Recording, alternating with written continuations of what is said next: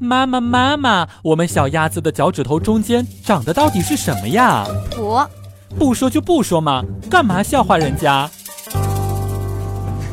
笑不笑由你。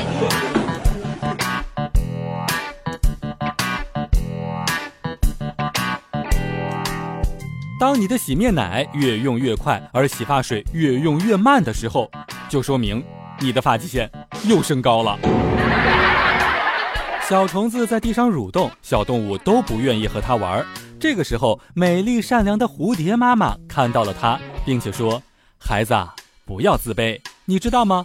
我小时候也是毛毛虫哟。”小虫子听完，高兴地看着它问：“那我长大也会变成漂亮的蝴蝶吗？”蝴蝶妈妈回答说：“那倒是不会，你只会变成苍蝇。”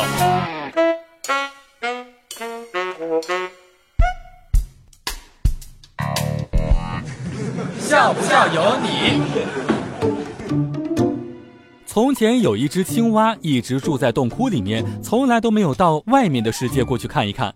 有一天，一只从海里回来的大龟路过了洞窟，海龟觉得青蛙很狭隘，不满地对青蛙大声地说道：“窟内青蛙。”青蛙想了想，回答说：“嗯，你也好呀，你是一只日本龟吗？”小蜜蜂飞在花丛当中采蜜，看到了一只色彩斑斓的鸟也在采蜜。小蜜蜂就问：“小鸟呀，小鸟，你是谁呀？”小鸟笑着说：“我是蜂鸟。”小蜜蜂想了想：“哦，你疯了还能这么萌，真好。”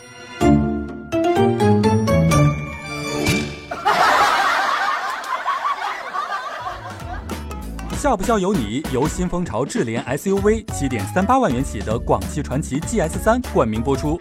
你赶紧笑呀，再不笑，金主就不给我钱了。